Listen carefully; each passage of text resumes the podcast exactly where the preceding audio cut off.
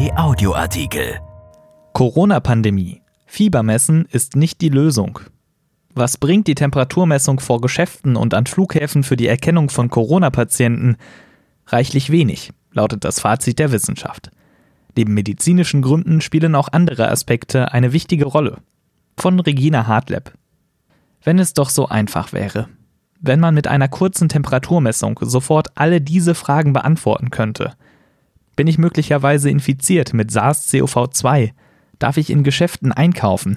Kann ich die Großeltern im Altenheim besuchen oder die Freundin im Krankenhaus? Darf ich ins Flugzeug steigen?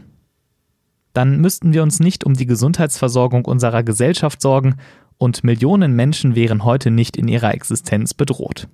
Aber so einfach ist es leider nicht. Das Fiebermessen auf die Schnelle ist definitiv kein entscheidender Teil zur Lösung der Corona-Pandemie.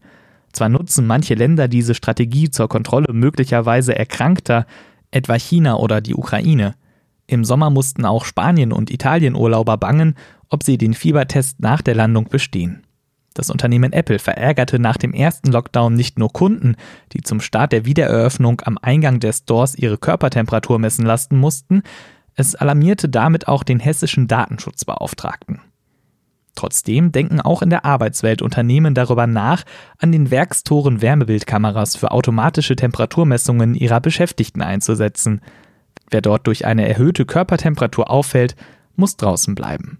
Aber was bringt eine Messung der Temperatur wirklich für die Bekämpfung der Pandemie? Natürlich kann Fieber das Symptom einer Corona-Erkrankung sein. Kann. Muss aber nicht. Daten des Robert Koch Instituts zeigen, dass nicht einmal die Hälfte der SARS-CoV-2-Infizierten überhaupt Fieber entwickelt. Darüber hinaus kann eine erhöhte Körpertemperatur Ausdruck unzähliger Erkrankungen und Beschwerden sein und ist somit ein extrem unspezifisches Symptom für Covid-19. Außerdem lässt sich moderates Fieber recht einfach mit frei verkäuflicher Arznei aus jeder Apotheke senken, sich also im Zweifelsfall auch gezielt verschleiern. Eine weitere Rolle spielt die bei Covid-19 recht lange Inkubationszeit, also die Zeit, in der jemand bereits infiziert ist, aber noch keine Symptome entwickelt hat. Es gibt Menschen, die sind ansteckend für andere, obwohl sie keine oder kaum Symptome entwickeln.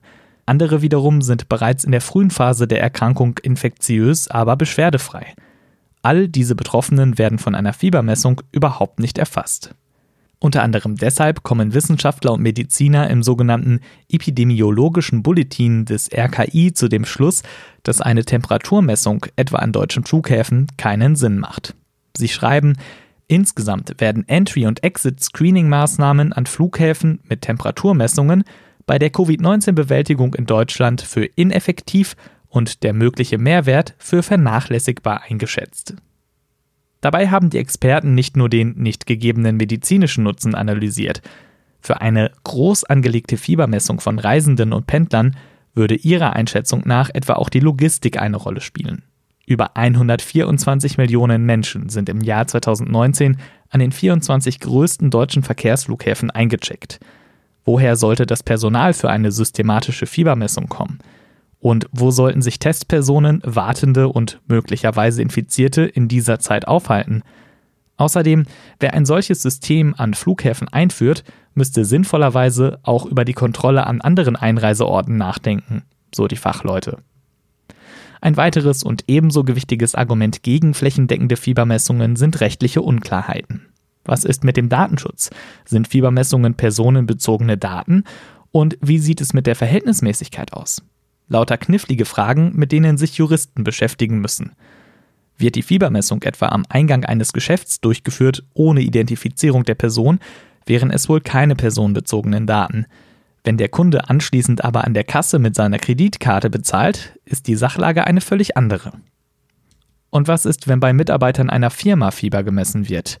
Hier wären dies eindeutig personenbezogene Daten, aber ein Unternehmen darf in gewissem Ausmaß solche Daten seiner Mitarbeiter führen. Es gelten spezielle Gesetze und betriebliche Regeln. Nur gehört Fiebermessen dazu? Der Laie mag denken, wohl eher nicht. Juristen würden wahrscheinlich antworten, kommt drauf an. Erschienen in der Rheinischen Post vom 18. November 2020 und bei RP Online. RP Audioartikel. Ein Angebot von RP Plus.